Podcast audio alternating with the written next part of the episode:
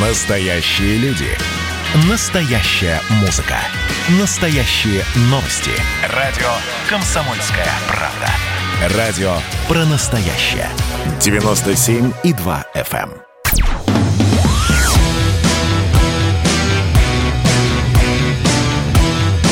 «Война и мир» с Валерием Федоровым.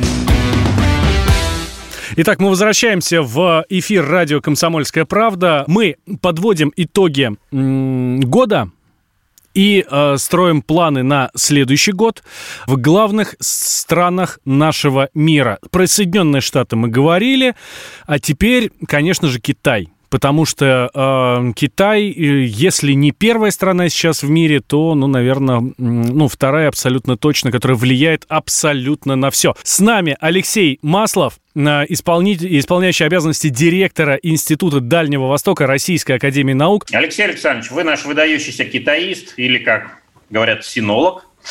А, и Не путать с сионистом, это разные вещи, да. с э, коллегами из Чикаго общались насчет того, как э, нынешний уходящий гегемон Америка э, прожил этот год. Год был очень непростым.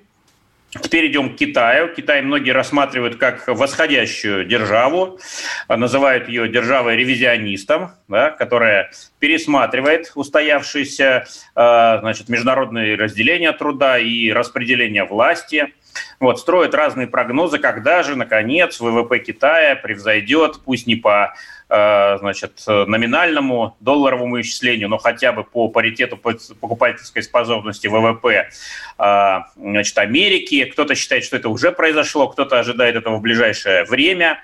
Но в этом году, конечно, Китай э, значит, всех напряг, вирусом, да, который произошел из Уханя, знаменитого мегаполиса. Теперь уже все знают о нем. Вот. Э, как этот год непростой э, прошла Китайская Народная Республика? Ну, э, во-первых, конечно же, абсолютно правильно, Китай всех удивил. Более того, нынешний год позволил многим изучить географию Китая, узнать, где Ухань, где провинция э, Хубей, где Хубей. вообще, да, да, да, где что располагается. Поэтому, ну, по крайней мере, пускай такая странная, но польза от этого года была. Что, на мой взгляд, произошло по-настоящему в Китае и что очень важно для всего мира? На мой взгляд, Китай настолько серьезно изменился, что можно э, вести речь о неком другом качестве страны. Нет, конечно, там и экономика растет, и преодолеваются трудности, но что произошло? Ведь все, я напомню, в январе, феврале еще ожидали, что Китай, я думаю, прошлого этого года, что Китай упадет. Причем упадет с грохотом. Э, так что все, Китай никогда не будет ни первой, ни второй, ни десятой державой. И э, очень серьезные люди писали очень серьезные статьи, которые э, довольно внятно объясняли, что взлет... Что век Китая заканчивается, да? Да, да, именно так. 40 лет он рос, это более чем долго. Ни Япония, ни Южная Корея так долго не росла. Все, теперь, значит, с Китаем должно быть покончено. Но, на мой взгляд, там была одна ошибка, которая, собственно, все изменила. Э, во-первых, Китай рассматривался как дико изолированная страна, вот растет, падает, в то время как Китай давным-давно уже интегрирован во всю мировую, э, мировую экономику, мировую политику. Ну и во-вторых, конечно, никто не ожидал, в феврале, по крайней мере, что все, что происходит в Китае, будет происходить в мире, но только там с удвоенной, стройной силой. И оказалось, что Китай вместо того, чтобы упасть, он взлетел. Нет, конечно, экономика упала. И мы думаем, что э, в конце этого года, пока еще итоги не подведены, ну, будет рост, может быть, 2,5, может быть, 3,5% роста ВВП. Но это рост, это не падение. Да, было на Падение прошлом... темпов роста, скорее так. Да, падение темпов роста, но мы же понимаем, что э, по другим странам, в том числе очень большим странам, значительно хуже. То есть многие страны... Россия на 4% идут... в этом году падает. Да, но вот Китай было в прошлом году 6,1%, в 2019 году по году. Но сейчас будет, предположим, просто даже 3%. Но это, еще раз говорю, это рост. Но произошло не только, не только экономика мерится страна.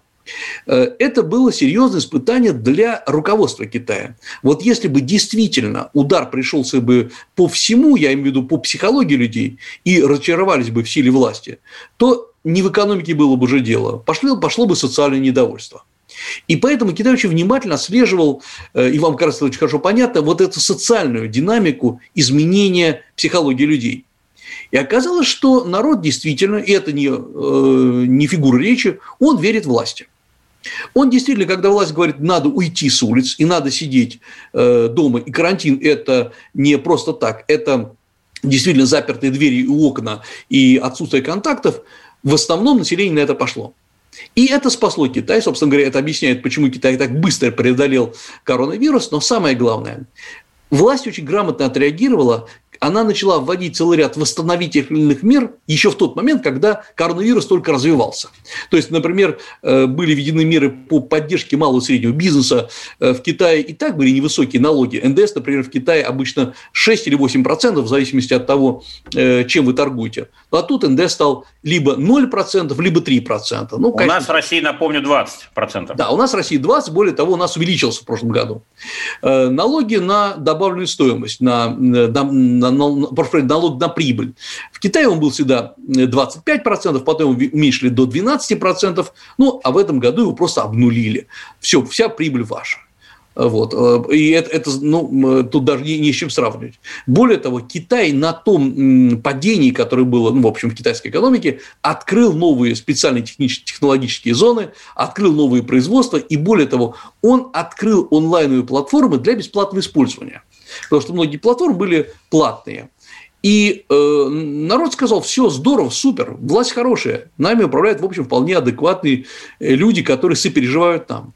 И власть в Китае, и структура власти, и доверие к власти усилилась в этом году. И это меняет качество Китая, потому что э, страна, которая которую во многом э, обвиняли и в том, что она э, не демократична с точки зрения управления экономикой, что она не либеральна с точки зрения управления и страной, экономикой. Да, Недостаточно там, рыночная. Не, совсем не рыночная иногда, что там э, несколько корпораций поддерживаются только государством, при этом все управляется только через государственные банки. И во многом это правильное обвинение. Все, все даже не обвинение, это констатация фактов. И многие ожидали, что Китай и без всякого коронавируса должен упасть. Перечислялись такие проблемы, которые были в прошлом, и самое главное в этом году э, в Китае, например, был, не, и э, это сильно уникальный факт, недостаток населения. Потому что, да, в Китае по-прежнему проживает миллиард четыреста миллионов человек, чуть больше, возможно. Но самое главное, из-за огромного увеличения количества пожилых людей, и резкое уменьшение молодых людей, то есть падение рождаемости. По разным районам Китая на одного э, пожилого, э, прошу прощения, да, на одного пожилого человека, то есть не работающего, э, приходится полтора человека работающего. То есть это уже ну, серьезная история. И рождаемость в Китае упала на одну женщину, рождается 1,6 ребенка. То есть, проще говоря, идет отрицательный рост. И это значит... Даже обычное воспроизводство не, не происходит. Да, не, не, не происходит. И поэтому это все в конечном счете, если говорить о деньгах, ложится тяжелым грузом на бюджет, потому что надо выплачивать пенсии. А в Китае, напомню, платятся пенсии повсеместно. Более того, в этом году пенсионерам китайским пенсионерам проиндексировали пенсию, она выросла э, приблизительно на 20-25%, в зависимости от региона. И говоря э, в российских рублях, так что было понятно, многие китайские пенсионеры получают 25-35 тысяч рублей пенсии. Китайское государство укрепилось. Оно показало, что вот эта не рыночная и не либеральная модель может работать довольно эффективно при условиях мобилизационной экономики. И, возможно, в других ситуациях, ну, например, в обычной жизни она не столь привлекательна, но она оказалась заметно изменила Китай. И как следствие, Китай приобрел новое свойство, например, прежде всего среди азиатских стран. Многие страны, Индонезия, Малайзия, Филиппины, которые упали значительно сильнее, чем Китай, ну и упали по экономике, они начали вновь говорить, что Китай – это тот, тот ледокол, который предлагает новый курс. И вот обратите внимание, что еще произошло и в этом году, и, наверное, на, на будущее. Э, а произошла очень важная, на мой взгляд, вещь. Э, Китай эм, э, не только не упал, Китай начал впервые, наверное, за всю историю китайского, китайского развития за последние 40 лет предлагать новые модели глобального видения. Мы привыкли, что обычно США предлагают, предлагают ну, Европа. Э, но в этом году США ничего не предложила, строго говоря, лишь боролась с тем, что происходит.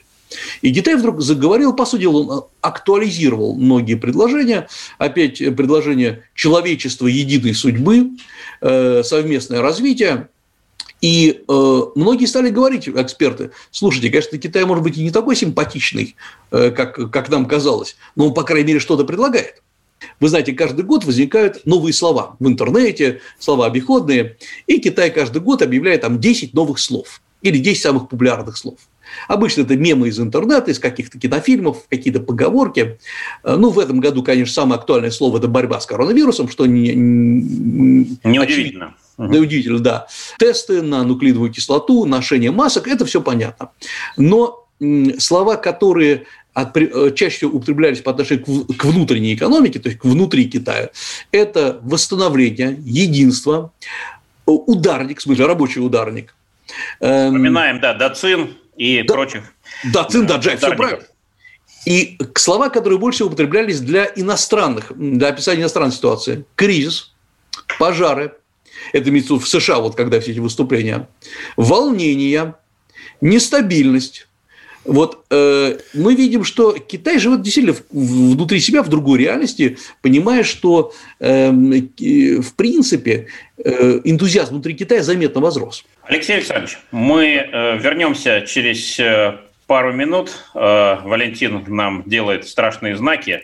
Э, маленькая пауза, и после этого вернемся уже к глобальной роли Китая и к экономике, и к торговым войнам, и, в общем, прочим важнейшим вещам.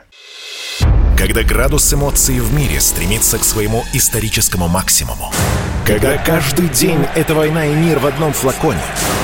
Когда одной искры достаточно для пожара планетарного масштаба. В такое время нельзя оставаться спокойными и равнодушными. На радио «Комсомольская правда» стартовал сезон высокого напряжения. Высокого напряжения. Новости со скоростью телеграм-каналов. Эмоции на грани дозволенного. Гости с Олимпа и со дна. Только высокое напряжение спасет мир. Разряд.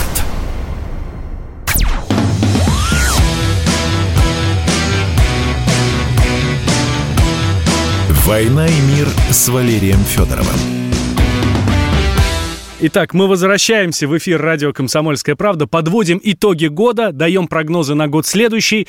Э, сейчас мы в Китае, хотелось бы нам сказать, но нет. Э, но в любом случае с нами э, Алексей Маслов, исполняющий обязанности директора Института Дальнего Востока Российской Академии Наук, профессор, человек, который знает о Китае больше всех в нашей стране. Это я прям э, голову на отсечение даю. Итак, на чем мы Итак, закончили? Да, мы, слава богу, в матушке России, но говорим сейчас о Китае, и мы остановились на э, глобальной роли Китая, о том, что в ситуации, когда все дезориентированы, никто не понимает, куда идет мир, и вообще идет он куда-то или стоит, может быть, он идет назад, э, э, обостряется э, запрос на э, какую-то новую весть, желательно благую. Запад э, нам э, основную часть года ничего сказать не мог. В последний буквально месяц э, пошли разговоры о так называемой Green Deal, о большой перезагрузке и так далее и тому подобное. То есть вот реванш такой начинается, предпринимается попытка, по крайней мере. Но на э, этом, э, в этом вакууме э, Китай успел сказать свое слово. И не только слово, но и дело. Алексей Александрович напомнил о том, что Восточная Азия – тигры, так называемые, да, новые индустриальные страны, АСИАН, э, почувствовали, что Китай – это флагман, Китай – это ледокол, Китай – это якорь спасения, который помогает выжить э, значит, и даже развиваться даже в столь непростое время. Кстати, напомню, что это уже не первый раз.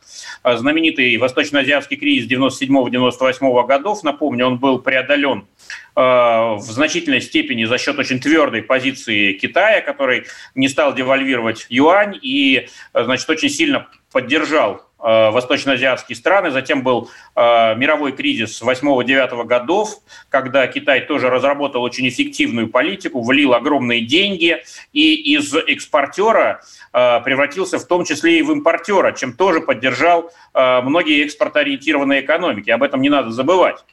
Ну, а в этом году э, мало того, что Китай обвиняли в том, что э, значит, своим э, безответственным поведением китайцы выпустили в мир этот смертельный вирус, но обвиняли в всевозможных других грехах и подкрепляли эти обвинения торговыми войнами. Напомню, уходящий президент Трамп развернул войну, конечно, э, перемежающуюся с попытками заключения новых, более выгодных для Америки и менее выгодных для Китая договоров.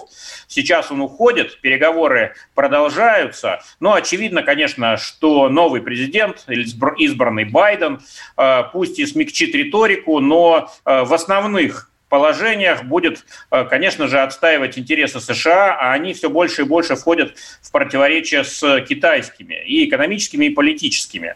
Э, Алексей Александрович, ваш прогноз, как будут развиваться э, события, как будут строиться двусторонние отношения Китая и Америки, очень важные для всего мира, даже не только для Азии, а для всего мира в следующем году? А, прежде всего, я думаю, что не надо надеяться на то, что вдруг что-то серьезно изменится, и Байден будет лучшим другом Китая, как бы он себя не представлял. Наоборот, я думаю, что политика будет значительно более жесткой, но при этом более выстроенной. То есть изменится риторика, а, и она не будет столь грубоватой и насмешливой, как была при Трампе, но тем не менее она будет продолжаться в том же духе. То есть Китай будут давить по э, различным торговым соглашениям, Китай не будут выпускать в мир по поводу его э, новых технологий, и как следствие следствие, то, что мы сейчас видим, и, кстати говоря, это показывает предновогодний разговор э, Си Цзиньпина с Путиным, э, Китай начинает серьезно говорить о новом типе коалиции. Интересно, что э, Си Цзиньпин буквально на днях в разговоре с российским президентом сказал, раза три, наверное, упомянул слово неизменность, стабильность. То есть у нас все остается по-прежнему. Это говорит о том, что Китай готов к тому, что будут ухудшаться отношения с США. Китай готов формировать вокруг себя, и это, этот год как раз наступающий покажет, э, некий лагерь, некую коалицию. И у России тоже есть там свои интересы. Э, поэтому я думаю, что э, усилится антикитайская риторика по всему миру, но при этом усилится и прокитайская риторика. Мир опять распадется на две части. Э, и уже эти части будут не едиными, как когда-то социализм и капитализм, а будут разбиты Два на блока. Да, да. Вот двух блоков таких в чистом виде уже не будет. Потому что какие-то страны будут бегать от США к Китаю и обратно, э, не понимая, кто здесь что выиграет. Торговаться и продаваться. Да, кто больше заплатит, это понятно. Да, э, то есть речь идет скорее о полюсах. Да? Вот мы долго предсказывали наступление многополярного мира, наконец он стал реальностью. Э, и он не просто стал реальностью, теперь нам надо понять, наш полюс. Потому что пока мы говорим о китайском и американском полюсе, нам надо понять, что мы не можем быть как говорят китайцы, хвостом китайской собаки или хвостом американской собаки. Соответственно, да. Но, да. но трудно нам не быть хвостом с учетом того, что наша экономика, если не ошибаюсь, составляет примерно 1,18 от экономики КНР. Ну да, по разным подсчетам от 1,10 до 1,18. Соответственно, просто нам, э, мы не можем соревноваться экономически, но мы можем соревноваться с, э, с другими идеями. Например, обратить внимание, насколько в этом году усилилась как критика Китая, так и критика США. То есть страны боятся и Китая, и США. Так может быть, есть третий путь, значительно более разумный, спокойный, и в этом плане как раз Россия может предложить путь, основанный не на экономике и не на подавлении национальных экономик, а на каких-то объединительных, объединительных тенденциях. Вот я думаю, что да, мы должны ожидать, что э, будет, безусловно, расти торговля между Россией и Китаем в этом году, и, э, в, том, в том, который наступает. И, скорее всего, вот я очень на это надеюсь, у нас есть классные наработки между Россией и Китаем в области новых технологий, и э, просто как-то они никак не могут взлететь, стартовать. Учитывая, что Китай, да, взлетел до Луны, мягко говоря, и, судя по всему, готовит полет уже... Поход. Да, Великий поход точно. И будет еще и полет космонавта на Луну. Э, может Тайконавта, быть, да, кажется, у нас уже тоже тайкунав, это слово да, да, пошло тайкун... в обиход. Слушайте, как действительно китайские слова входят в наш обиход. А, поэтому я думаю, что да, Россия и Китай э, начнут заниматься не только продажей и покупкой нефти и газа, но и совместными э, научно-технологическими зонами. Я напомню, что Россия э, сейчас проводит новую программу развития российского образования в Китае, это тоже подготовка кадров. То есть у нас пойдет, конечно, очень глубокая интеграция между Россией и Китаем в этом году. Так что я думаю, что борьба будет усиливаться, а Китай будет все предлагать новые и новые инвестиции в те страны, которые будут по-доброму относиться к Китаю. А, спасибо за оптимизм, нам всем его не хватает. Дай бог, действительно, а, научные и технологические проекты, их много, но пока больше тормозят, буксуют, чем прорываются. Вот, дай бог сработают, но напомню, есть еще и такая сфера, как, скажем, экспорт продовольствия, много было заградительных барьеров на китайском рынке для нашего продовольствия. Постепенно-постепенно начинают они снижаться и открываться, и экспорт там действительно э, растет. Вот, так что и для этого направления взаимной торговли, сотрудничества есть шансы. Но вот у нас время практически истекло. Последний вопрос. Алексей Александрович, вы сказали о том, что хорошо, в принципе, ну, при прочих равных, Китай прошел этот кризис, и доверие э, народа, общества к руководству и персонально к лидеру Си Цзиньпину выросло. Э, а до этого у нас э, активно обсуждалась реформа, которая отменила ограничения двумя сроками значит, правления лидера КНР да, и КПК. И, в общем, что, Си Цзиньпин теперь это навсегда? А Си Цзиньпин это надолго. Более того, судя по всему, никакого недовольства в Китае нету. Реально, это опять-таки не фигура речи, потому что Китай привык жить долгими э, циклами, и для них непонятно вот это пятилетние скачки э, в США. Э, Си Цзиньпин – это очень надолго, пока удачна его внешняя и экономическая внутренняя политика. Так что надо готовиться к тому, что Китай будет меняться настолько медленно, что мы этого замечать снаружи не будем. Да, 12 и 60-летний цикл, кажется, да? Да, абсолютно точно, да. Вот в него Спасибо большое, Алексей Александрович. Очень интересный разговор. К сожалению, времени у нас не хватает. А, о Китае мы сегодня много интересного узнали. Будем размышлять, будем а, прогнозировать. Ну, а сейчас мы уходим на небольшой перерыв, а затем переключимся на Германию и Евросоюз. Когда градус эмоций в мире стремится к своему историческому максимуму. Когда каждый день это война и мир в одном флаконе. Когда одной искры достаточно для пожара планетарного масштаба. В такое время нельзя оставаться спокойным и равнодушным. На радио «Комсомольская правда» стартовал сезон высокого напряжения. Новости со скоростью телеграм-каналов. Эмоции на грани дозволенного – Гости с Олимпа и со дна. Только высокое напряжение спасет мир. Разряд. Разряд.